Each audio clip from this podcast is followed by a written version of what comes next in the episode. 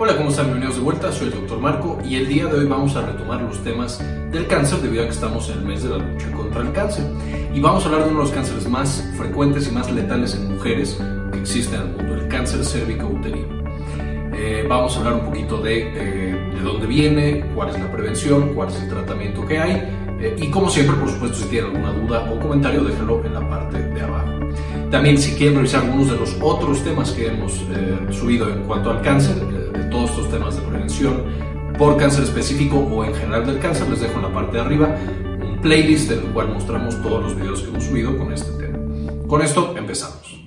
Entonces el día de hoy revisemos qué es el cáncer cérvico-uterino. Por supuesto aquí teniendo una imagen de eh, ciertas células que están infectadas, por supuesto. Entonces la definición es la transformación maligna de las células del cuello uterino. Por supuesto hemos visto ya en videos pasados en qué es el cáncer, que una célula cancerígena, un tejido cancerígeno, tiene muchas características. Por supuesto, esta transformación maligna implica que tiene mucha reproducción, que es resistente a la apoptosis, eh, que se vuelve en un tejido invasor, etcétera, etcétera. Entonces, todo esto es lo que va a manifestar las células del cuello uterino cuando se transforma en cáncer cervicouterino. Vamos a ver también que desgraciadamente en la actualidad sigue siendo de las principales causas de muerte por cáncer. Y por supuesto una gran tragedia del cáncer cervicouterino es que esto es prácticamente en más del 90% de los pacientes prevenibles. De manera que el hecho de que el cáncer cervicouterino sea un problema de salud solamente muestra que el sistema de salud que hemos diseñado alrededor de esta eh, patología no está por supuesto bien diseñado porque es perfectamente prevenible. Y la mayoría de los casos de cáncer cervicouterino va a ser causado, por supuesto, por la infección con el virus del papiloma humano. Ya vimos en el pasado un, video completo de virus del papiloma humano en el que hablamos a detalle, es un video cortito, eh, animado, pero que hablamos con mucho detalle del virus del papiloma humano. Les dejo el enlace en la parte de arriba para que puedan consultarlo y que puedan revisar también este video. En este video vamos a volver a mencionar algunos puntos del virus, pero en este otro video eh, animado que les dejo el enlace eh, se ven algunos otros puntos importantes del virus del papiloma humano. Prácticamente todos los casos de cáncer cervicouterino son causados o están asociados a esta infección. Ahora, si nosotros nos vamos a la estadística mundial de cuáles son los principales tipos de cáncer, podemos ver que aquí tenemos la incidencia y tenemos la mortalidad, mama siendo en el mundo el más eh, frecuente y teniendo una mortalidad bastante alta, luego próstata, pulmón, el colorectal y en eh, este lugar tenemos el cervicouterino. Entonces, el quinto más importante es el cervicouterino en cuanto a la incidencia, también teniendo una mortalidad muy alta.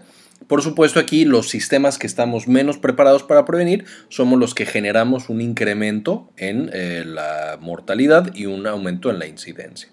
Si nos vamos a mujeres, porque por supuesto en la eh, gráfica pasada veíamos tanto mujeres como hombres, vemos que ahora el cáncer cervicouterino tiene el tercer lugar, después del de mama, el colorectal y el de eh, cervicouterino sería el número 3. De manera que de las principales causas de muerte por cáncer en las mujeres va a ser por supuesto el cáncer cervicouterino. Y por supuesto también eso lo hace eh, una importante carga de morbilidad y también de costos para los sistemas de salud. Ahora con esto pues tenemos que preguntarnos qué es el cervix. Ya vimos que el cáncer cervicuterino es que el cervix se transforma en tejido maligno. Pero ¿qué es exactamente el cervix? Porque no todo mundo lo sabe. Entonces el cervix, nosotros aquí tendríamos el útero. El útero por supuesto es este órgano que está diseñado para el embarazo en el caso de las mujeres. Aquí tendríamos las trompas eh, de falopio que van a traer los óvulos para ser fertilizados y después se, en la pared uterina aquí se va a alojar este embarazo. Y más abajo tenemos por supuesto la cavidad cervical y después el canal vaginal. Entonces este canal vaginal es el que tiene contacto con el exterior y justamente la cavidad cervical va a ser la puerta que separa el útero del el mundo exterior. Entonces, el cervix podríamos decir que es el cuidador del útero y de la pelvis, porque por supuesto, si algo malo se mete por aquí, puede incluso salirse por la trompa, llegar a la pelvis y causar infecciones extremadamente severas e incluso costar la vida a un paciente. Ahora, este cervix tiene también la característica de ser increíblemente adaptable. Es decir, como es el portero, como es el cuidador, necesita en algunos momentos ser mucho más permisivo y en otros mucho más estricto. Por ejemplo, cuando estamos durante el periodo, necesita dejar salir a toda la sangre y toda la descamación que estamos teniendo de la pared uterina. De la misma manera, cuando es momento de buscar un embarazo, tiene que permitir la entrada de los espermatozoides para que eh, fecundicen al óvulo pero al mismo tiempo, así como deja pasar a estas células que son buenas o que son deseables en, en este momento, necesita evitar la entrada, por supuesto, eh, dentro de lo posible, de eh, patógenos, de bacterias, de hongos, incluso de virus. De la misma manera, este mismo cervix decide qué pasa, qué no pasa y cuándo pasa, de acuerdo a estos estímulos hormonales. Eh, cuando tenemos, por ejemplo, también un proceso ya de embarazo, por supuesto, el cervix tiene que asegurarse que todo el producto no vaya a salir. Siendo, por supuesto, que cuando tenemos una incompetencia cervical, pues los pacientes en ocasiones pueden perder incluso el embarazo debido a que no hay nada que detenga la salida.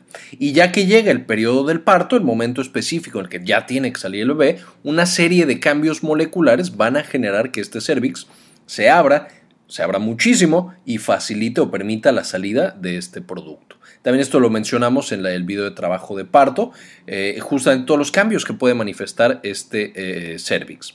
De manera que este tejido aparentemente estrecho se convierte en un guardián fuerte y poderoso que nos protege contra todo tipo de terribles infecciones y otras patologías, al mismo tiempo que deja pasar cosas esenciales para nuestro bienestar.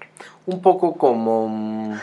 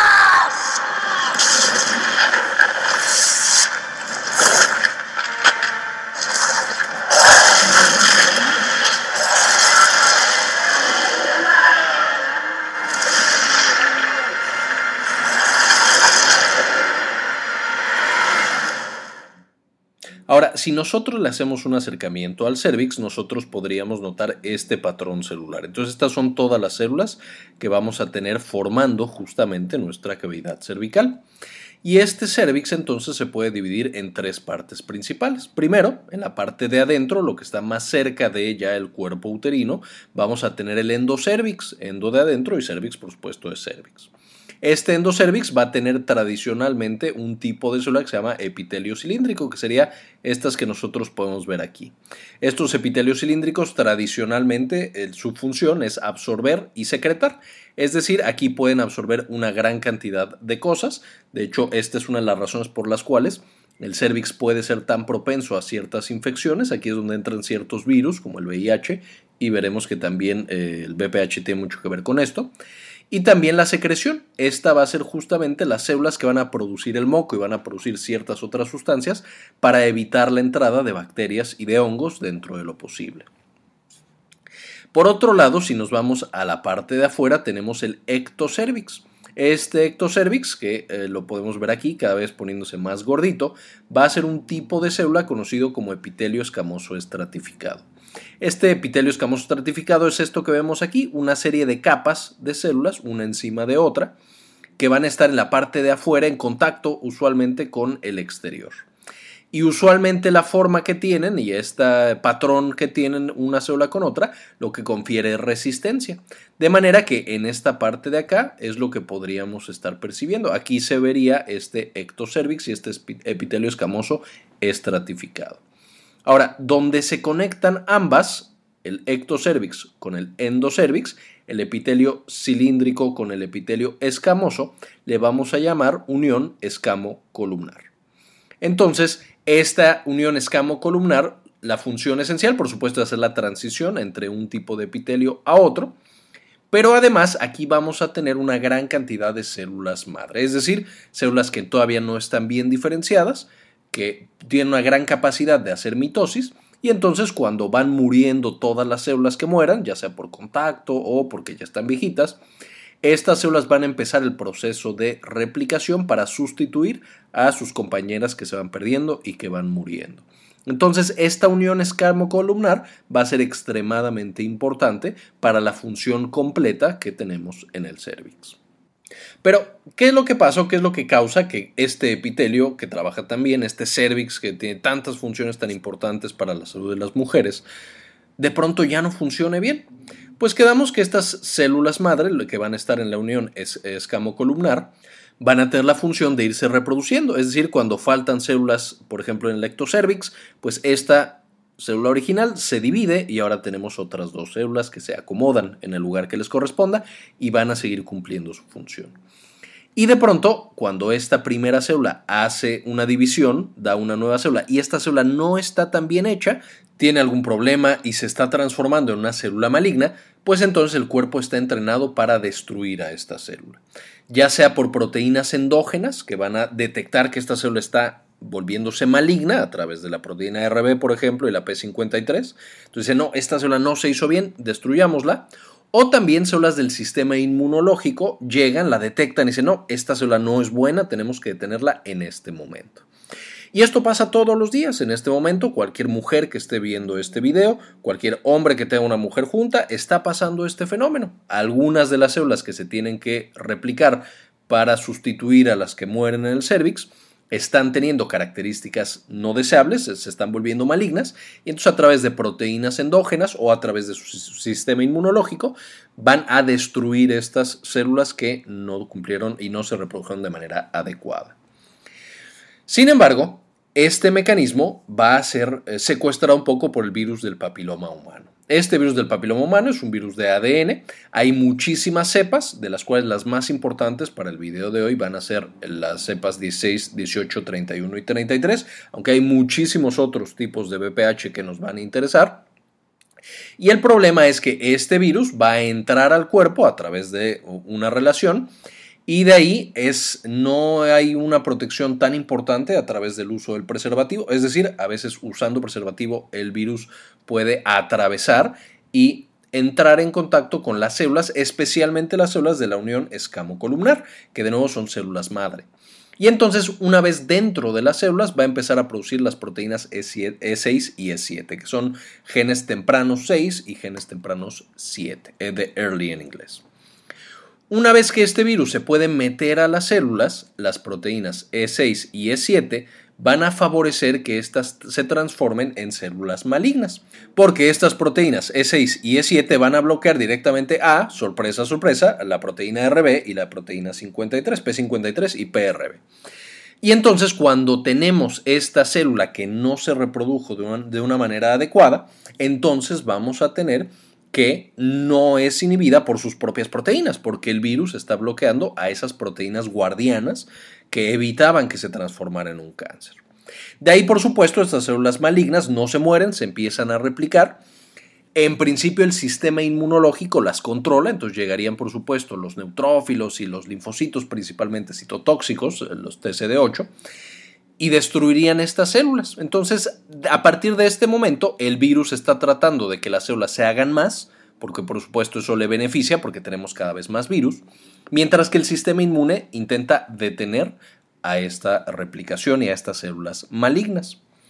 El gran problema viene cuando esta paciente de pronto tiene algún factor que genera inmunosupresión, es decir, que su sistema inmunológico se apague. Porque en ese momento, en cuanto se apaga un poquito, vamos a tener que empieza mayor eh, replicación y de ahí también empieza a eh, existir más invasión, es decir, estas células malas empiezan a incluso irse a otros tejidos. ¿Cuáles son estas causas frecuentes de inmunosupresión? Hay muchas, depende de la paciente, desde una infección con VIH, que nos puede llevar a que el sistema inmune ya no pueda destruir a estas células malignas, pero incluso también un embarazo. Cuando tenemos un embarazo, ya lo vimos en el video de fisiología del embarazo, eh, justamente el útero de todas sus partes va a apagar el sistema inmune para no rechazar al bebé. De manera que si esta paciente ya tenía una lesión, algunas células que estaban infectadas por el virus del papiloma humano, ahora con su embarazo va a empezar a crecer y a florecer, digamos, esta lesión, volviéndose mucho más agresiva. Es por eso que parte del seguimiento de una paciente embarazada consiste en la búsqueda de lesiones en el cervix. Pero bueno, eso ahorita lo vamos a comentar. Ahora, ¿cómo sería esta progresión? Nosotros tendríamos aquí este cervix que sería normal, entonces tenemos estas células madre que se van replicando y que va generando todas estas otras células que nosotros requerimos, principalmente en la unión escamo-columnar. De ahí vamos a tener que algunas fueron infectadas por el virus del papiloma humano, se bloquean las proteínas que la protegen a su vez de convertirse en células malignas y ya tenemos una pequeña lesión, una neoplasia intraepitelial cervical de bajo grado. Es decir, algunas de las células dentro de mi epitelio, del cervix, ya se están convirtiendo en células malignas y se van reproduciendo y van invadiendo. Muchas veces este NIC1 eh, todavía no nos va a preocupar tanto, ya es una lesión, ya hay que hacer algo, pero en este momento está todavía bajo control. Y este, por supuesto, va a ser característico de ya tengo la infección por BPH y además ya tengo eh, inmunosupresión eh, o tengo un virus extremadamente agresivo. En el segundo voy a tener que aumenta todavía más la cantidad de células eh, que ya cambiaron, las células displásicas. Y entonces voy a tener un NIC2. Entonces ya prácticamente la mitad de todo mi epitelio o más es, eh, está catalogado o está formado por estas células displásicas. Entonces aquí tengo NIC2 y ya empezamos a tener más mutaciones y mayor agresividad. Después en NIC3 ya tengo que prácticamente todo el epitelio ha sido tomado por células displásicas y eh, algunas incluso ya pueden tener características invasivas, es decir, ya están listas para romper la membrana basal y, e irse a otros tejidos. Y por supuesto después tengo un carcinoma invasivo. Esto sería ya un cáncer que se está expandiendo a otros tejidos para invadirlos, que ya va a generar muchos más problemas y que ya le falta muy poquito para producir metástasis, que por supuesto ya generan un panorama mucho peor de la enfermedad. Ahora, esta progresión desde que empezamos con la infección y ya las primeras células displásicas hasta que tenemos un carcinoma in situ o un carcinoma invasivo que ya atravesó la membrana basal y por supuesto está ya yendo a otros tejidos, afortunadamente pasa mucho tiempo, más o menos 10 años. Porque este virus, el virus del papiloma humano, al bloquear estas proteínas, pues no es un proceso inmediato en el que ya está generando muchísima proliferación, sino que solamente hace muy fácil que cualquier célula mutada no se muera y por lo tanto pueda seguir proliferando y pueda seguir creciendo. De manera que como pasan 10 años desde que empezamos a que ya tenemos un problema severo de salud, nos da bastante tiempo para poder detectarlo y tener alguna opción viable eh, y efectiva desde el principio de esta enfermedad. Ahora, ¿cuáles son los factores de riesgo para tener cáncer cervicouterino? Pues por supuesto el primero es ser mujer. Tú necesitas tener un cervix para tener cáncer cervicouterino y para tener todos los mecanismos que explicamos en las diapositivas anteriores. Lo segundo, necesita la infección por virus del papiloma humano. Pero de todas las infecciones por virus del papiloma humano, las más propensas a generar cáncer, las más carcinogénicas, van a ser el, tipo 16, 18, 31 y 33. Solo el genotipo 16 está en el 50% de los cánceres eh, cervicouterinos, mientras que 16 más 18 está en más del 70%. Y de ahí muchos otros corresponden al otro 30% restante, pero entonces conocer el tipo de BPH que tiene ese paciente junto con la lesión va a ser muy importante porque puede dar un panorama diferente de qué tan agresiva es la enfermedad, de qué tanto puede progresar al cáncer o a cánceres más agresivos o incluso regresar y desaparecer. Ahora, otro factor de riesgo, por supuesto, es que tú tengas mucho riesgo de tener virus del papiloma humano. Y esto se debe a o está más frecuentemente asociado con inicio más temprano de relaciones o múltiples parejas, igual que muchas otras patologías de esta índole. El siguiente punto es yo necesito que exista compromiso inmunológico. Entonces aquí un paciente mientras menos funcione su sistema inmunológico, pues más va a estar en riesgo de tener cáncer cervicouterino. Lo clásico, como mencionábamos, era el embarazo, que esta es una causa muy frecuente de inmunosupresión en mujeres, pero también la infección por VIH, la malnutrición, el tener algún trasplante de órgano, el usar esteroides de manera frecuente para alguna patología autoinmunológica, el usar algo más para patologías autoinmunes, aunque no todos los fármacos generan inmunosupresión de este tipo. Y de ahí podemos ir con el tabaquismo, por ejemplo, también eh, tanto genera toxinas y, y, puede generar radicales libres y alteraciones del ADN, haciendo más fácil que el virus del papiloma humano altere el ADN de mis células y además va a generar también inmunosupresión. Y entonces ya tenemos toda una serie de factores que van a facilitar que este cervix se malignice. Además de esto, el no usar protección, eh, quedamos ya que la protección no es muy, no es tan buena como para prevenir otras enfermedades. La mayoría de eh, las infecciones por bacterias, eh, por hongos pueden ser prevenidas a través del uso de preservativo. El VIH también. El BPH no tanto. Es, es frecuente que de pronto falle y entonces se puede transmitir incluso con el uso del preservativo. Sin embargo, el utilizarlo sí puede disminuir tanto el riesgo de contraer otras que también se asocian con una disminución del sistema inmune y un aumento del riesgo de cáncer cervicuterino, entonces también me protegen por eso, y también puede dificultar un poco la transmisión de este otro virus. por eso es muy importante no arriesgarse en las relaciones. Y por supuesto la falla en el tamiz. El hecho de que no detectemos a las pacientes a tiempo para poder darle un tratamiento eficaz al principio y entonces progrese hasta ya un cáncer completo y por supuesto ya en muchas ocasiones a un cáncer complicado que no podemos darle el tratamiento. Ahora, ¿cuáles van a ser los signos y los síntomas? ¿Qué siente el paciente? ¿Qué detecta? Etcétera. Pues para empezar, el gran problema es que todos son tardíos. Cuando el paciente ya detecta algo, cuando la paciente presenta alguno de estos, es que ya el cáncer está avanzado. Porque por supuesto, cuando tenemos 6, 7 células o la mitad del epitelio que está afectado, pues esto es prácticamente asintomático, no se va a dar cuenta esa paciente. Pero de nuevo, dentro de estos signos y síntomas tardíos podemos encontrar sangrado anormal, es decir, entre un periodo y otro sangra o después de tener relaciones la incomodidad, como que siente que algo no está bien, como que está irritado, descarga olorosa, disuria y hematuria, que por supuesto consiste en eh, orina dolorosa, vamos a orinar y es doloroso, o presentamos orina con sangre, y ya muy muy tardío la constipación. También la dificultad para orinar puede ser tardío porque ya es tan, tal el, el, volumen que tiene el tumor que ya no nos permite evacuar o no nos permite orinar. De nuevo, todo esto es súper tardío. Si ya lo estamos detectando significa que está bastante avanzado el cáncer. Ahora, ¿cómo lo detectamos y cómo lo tratamos? Vamos a tener toda una serie de pasos que tenemos que ir siguiendo para darle el seguimiento a este paciente, pero por supuesto la mayoría van a empezar con una exploración justamente del el cervix. Y es muy importante mencionar que necesitamos el cervix completo, es decir, vamos a necesitar también muestras de la parte, no, no hasta adentro, pero eh, de la parte interior. De manera que va a ser muy importante primero que hagamos el Papá Nicolau. Papá Nicolau es un tipo de tensión en el cual aquí podemos ver la técnica. Eh, ponemos a la paciente en, una, en la posición ginecológica justo para hacer la exploración.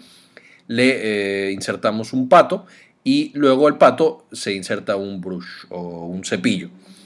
Este va a contactar justamente al cervix, le vamos a dar una vuelta y de nuevo tenemos que asegurarnos de tomar tanto muestras de la parte externa como de la parte de, la parte de transición, de donde cambia de endocervix a exocervix, porque ahí es donde se dan muchas de las lesiones. Entonces, ya que tenemos esta muestra, podemos teñirla, que eso es el Papa Nicolau, podemos ver cómo están las células y ver si alguna es sospechosa o no es sospechosa. Además de esto tenemos la colposcopía, en la cual de nuevo visualizamos justamente el cervix, le aplicamos ciertos tipos de tinción para ver si tiene glucógeno, para ver si tiene algunas otras características. Y eso nos indica zonas en donde hay lesión, es decir, zonas que, de células que no son normales, que algo les está sucediendo. Además de que la colposcopía y el papá nos permite detectar otro tipo de infecciones y otro tipo de problemas asociados a este órgano. Cuando encontramos alguna lesión, por supuesto, vamos también a tomarle una biopsia para determinar qué es lo que está sucediendo con esas células en particular. Además de estas tres que se tienen que hacer, eh, ahorita lo vamos a ver, pero se tienen que hacer dependiendo del riesgo del paciente, o cada año o cada tres años, vamos a tener que debemos detectar también el BPH. Es decir, si esta paciente presenta una infección por BPH, y además de si presenta una infección por VPH, qué tipo de VPH tiene, si es de muy alto riesgo o no es de tanto riesgo. Porque el VPH, de nuevo ya lo platicamos en este otro video, es una infección muy muy eficiente, infecta a más del 80% de la población en el mundo, eh, más frecuentemente en mujeres que en hombres, pero casi todos nos infectamos con el virus del papiloma humano pero va a ser un escenario completamente diferente si tenemos un virus que es altamente carcinogénico a otro que prácticamente no genera cáncer y genera más bien verrugas. Ahora, cuando nosotros detectamos estas lesiones y detectamos el virus del papiloma humano, pues podemos, si la lesión es pequeña, si todavía no ha crecido tanto y lo encontramos a tiempo, hacer una intervención prácticamente local. Le aplicamos frío a través de la criocirugía o con un láser o una asa, que es un pedazo de metal que está muy muy caliente, que nos permite literal arrancar ese pedacito de lesión que tiene, o la terapia fotodinámica, que es la que usan justamente el Instituto Politécnico Nacional, que salió hace poquito la noticia que la están eh, explorando para tratar de destruir estas células que están infectadas por el virus del papiloma humano. Entonces, con cualquiera de estas vamos a eh, intervenir a este cervix y nos va a permitir destruir estas lesiones cuando todavía están pequeñas y es muy buen tiempo. Muchas veces al destruir estas lesiones ya no vuelve a aparecer una infección, aunque tenemos que seguir haciéndonos el tamizaje, ya no vuelven a aparecer lesiones y ya no progresó a cáncer. Mientras que si no hubiéramos hecho nada, a lo mejor progresa e incluso fallece por cáncer cervicuterino esta paciente. Ahora, cuando encontramos lesiones más grandes, ahora eh, tenemos que pasar a pues, intervenciones mucho más agresivas. La primera es el cono cervical, en la cual literal se corta un pedazo del cervix y se extrae, se toman biopsias de todo y se evalúa qué tan extendido está realmente el tumor. De ahí nos podemos ir a cirugía, que en cirugía hay muchas cirugías desde una histerectomía eh, radical en la que quitamos útero y ganglios, hasta también incluso intervenciones que ya tienen que incluir vejiga o a lo mejor recto, porque el tumor está extremadamente, o la pared eh, pélvica, perdón, porque ya el tumor es muy muy grande o está invadiendo otros tejidos. Y por supuesto también dar quimioterapia y radioterapia. Ahora, el Papa Nicolau entonces es el primer paso que tenemos que hacer para proteger a estas pacientes. Además, por supuesto, de la vacunación, que ahorita lo vamos a ver, pero el Papa Nicolau es el primer paso que necesitamos para proteger a estas pacientes. El Papa Nicolau ha demostrado que disminuye en un 90% la mortalidad, porque si lo detectamos cuando se puede tratar con una pequeña intervención, pues las pacientes no se mueren de esta patología. Para nosotros hacernos el Papa Nicolau no se puede hacer en cualquier momento, se tiene que hacer justamente cuando es más fácil obtener muestras de células que están en la zona de transición y esto es de 10 a 20 días después del periodo. Eh, necesitamos hacernos este screening a los 21 años o 3 años después de nuestra primera relación y de ahí, dependiendo de nuestro nivel de riesgo, es decir, si tenemos lesiones o no, si tenemos BPH de alto riesgo o no, o si tenemos algún otro factor de riesgo o no, lo vas a tener que hacer cada año o cada tres años. Por supuesto, esto se decide con el médico que está tratando a la paciente. Eh, y el resultado que nos va a generar es, por supuesto, la prevención. Podemos prevenir la lesión cuando apenas está apareciendo y no dejar que avance y que destruya la vida de esta paciente. Ahora, aquí podemos ver qué tan poderosa puede ser esta prevención, en el sentido que si encontramos a un paciente que está en estadio 1, es decir, apenas empezando, la sobrevida a 5 años va a ser, es decir, los que siguen vivos o no murieron por ese tumor o ese cáncer van a ser más del 90%. Es decir, si el tumor solo está en el cervix, más de 9 de cada 10 mujeres van a sobrevivir sin ninguna complicación más allá de eh, estas estrategias que mencionamos, de la asa diatérmica o la fototerapia dinámica, etc. En el estadio 2, que el tumor ya está más allá del cervix, usualmente se fue al parametrio, pero todavía no está en los nódulos, sobreviven de 60 a 80%. Si está en estadio 3, es decir, se extiende ya hasta vagina, hasta pelvis o causa disfunción renal, porque ya está grande el tumor, 5 de cada 10 pacientes van a morir antes de que pasen cinco años. O sea, vamos a perder a la mitad de las pacientes porque ya tiene un tumor que es mucho más extenso. Y finalmente, si llega al estadio 4, en el que el tumor ya está en otros órganos o ya presenta incluso metástasis, menos del 30% van a seguir vivos a 5 años. Es decir, perdimos 7 de cada 10 pacientes que nosotros detectamos en este estadio 4. De nuevo pensando que si lo hubiéramos detectado en estadio 1, todos estos pacientes o la mayoría de estas pacientes se hubieran salvado eh, solamente con intervenciones de prácticamente mínima invasión. Entonces es extremadamente importante que busquemos en estas pacientes esta patología. Todo el personal de salud, eh, médicos de primer contacto, enfermeros, eh, todo el mundo que tenga contacto con pacientes femeninas tendría que estar haciendo estos estudios de detección oportuna. Ahora, además del tamizaje, que es el Papa Nicolau, tenemos otras dos herramientas poderosas. El uso de preservativo, que de nuevo esta funciona, aunque no funciona tan bien y más importante todavía, la vacunación contra el VPH. Y de esta vacunación, esta, la, vacuna lo que hace es que nos inyecta una parte eh, antigénica del virus del papiloma humano, un pequeño pedacito del virus, para que nuestro sistema inmunológico despierte y sepa cómo atacarlo. De manera que cuando yo tengo contacto después de la vacuna con el virus, mi cuerpo lo destruye inmediatamente y no puede generar estas lesiones. Incluso si generó las lesiones, tiene mayor eh, probabilidad de destruir al virus dentro de las células y entonces revertir esas lesiones, al menos en teoría. Ahora, para mujeres y hombres de 9 a 45 años está indicada esta vacuna y se deben dar entre 2 y 3 dosis. Tres dosis es generalmente lo más aceptado, aunque muchos hospitales en México manejan solamente dos dosis. Con, eh, tienen ahí evidencia de que eso es lo que les funciona, aunque de nuevo tres dosis es la recomendación, digamos, internacional. Y de la vacuna para el virus del papiloma humano tenemos bivalente, es decir, va a cubrir dos tipos de virus, la tetravalente que cubre cuatro y la nonavalente que cubre nueve. Y estos son los tipos de vacuna. Tenemos Cervarix, Gardasil y Gardasil 9. Cervarix es la bivalente, cubre 16 y 18, que habíamos platicado que, prácticamente es responsable del 70% de todos los casos de BPH. Entonces es relativamente bueno y va a estar principalmente en la protección de cáncer cervicouterino y de lesiones premalignas. ¿Por qué lo que causan el 16 y el 18? No van a causar otra cosa o difícilmente causan otra cosa. Después tenemos Gardasil, que es la tetravalente, cubre contra el eh, tipo 6, 11, 16 y 18. Aquí protege también contra cáncer cervicouterino, que de nuevo aquí tenemos el 70%. Estos le agregan más al porcentaje. Protege contra otros cánceres, es decir, el BPH sabemos que puede no solo causar cáncer cervicouterino, sino también en otros tejidos. Prevenir la aparición también de lesiones premalignas y por supuesto también de verrugas, que es otra de las cosas que genera el virus del papiloma humano.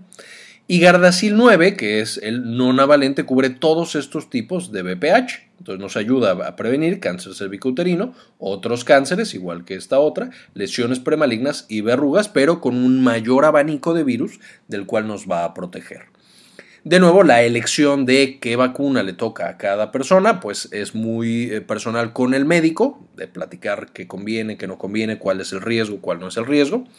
Este, y es una estrategia preventiva, aunque en algunos sitios lo están estudiando para ver si una paciente que ya tiene lesiones, ya sea premalignas o malignas, le pudiera servir la vacunación, hasta este momento la recomendación es que sea preventivo, es decir, antes de tener contacto con el virus del papiloma humano. Se debe administrar en mujeres de 9 a 45 y también en hombres, porque los hombres a veces desarrollamos cáncer de otros tejidos, pero también podemos solamente transmitirlo e infectar a, a nuestras parejas y causarles graves problemas de salud a nuestras parejas. De manera que podríamos nosotros, con las herramientas actuales que tenemos, disminuir más del 90% la incidencia y la mortalidad del cáncer cervicouterino. Si no lo hemos logrado es porque no hemos generado las estrategias adecuadas para implementar estas eh, poderosas herramientas que ya poseemos en el tamizaje del papá Nicolau y la colposcopía y en la vacunación para el virus del papiloma humano. Todo el personal de salud somos los pilares para proteger a nuestras pacientes y cada paciente que se nos escapa es una vida que potencialmente acaba destruida porque no hicimos estas estrategias relativamente sencillas, relativamente baratas y muy poderosas para proteger del cáncer cervicouterino. Quiero agradecer muchísimo a todos los miembros de Patreon que nos apoyan para hacer este tipo de contenido, a José Celarayan, a Lain Falco, que Lain es nuevo en el, en el canal y en Patreon, entonces agradezco muchísimo que nos haya acompañado, Camila Cerda, María Eugenia, Andrés Castañeda, que ya sabemos que es el doctor de Doctor Comadre, muy buen canal, eh, espero que también lo puedan visitar y ver el, contenido que tiene, es realmente muy sencillo, muy digerible y eh, nos enseña mucho de salud. y también Aldo Novelo. Les agradezco muchísimo todo el apoyo que me brindan mes con mes. Si alguien más quiere apoyar, es bienvenido y llegará a una comunidad eh, donde recibimos muy bien. También les dejo aquí algunas referencias, más textos para leer, por si quieren saber un poquito más de la patología. Muy bien, esto es todo por el video de hoy. Eh, espero les haya gustado y lo hayan entendido. No olviden suscribirse y darle clic a la campanita para que sigan todos los videos que vamos subiendo y cuando continuemos con toda esta lista de videos acerca del cáncer, su prevención y tratamiento. También un especial agradecimiento a los que ya suscribieron, por supuesto, a los que han hecho un acto extra y entonces nos apoyan a través de Patreon o a través de unirse a la comunidad en la parte de abajo donde dice unirse a través de un apoyo económico directo cada mes, eh, pequeñito, pero que realmente nos ayuda muchísimo a seguir eh, investigando los temas, subiendo los, el contenido y por supuesto hacer que crezca el canal a través de las actividades de aquí y actividades fuera de YouTube. Y eh, como siempre, ayúdenos a cambiar el mundo, compartan la información.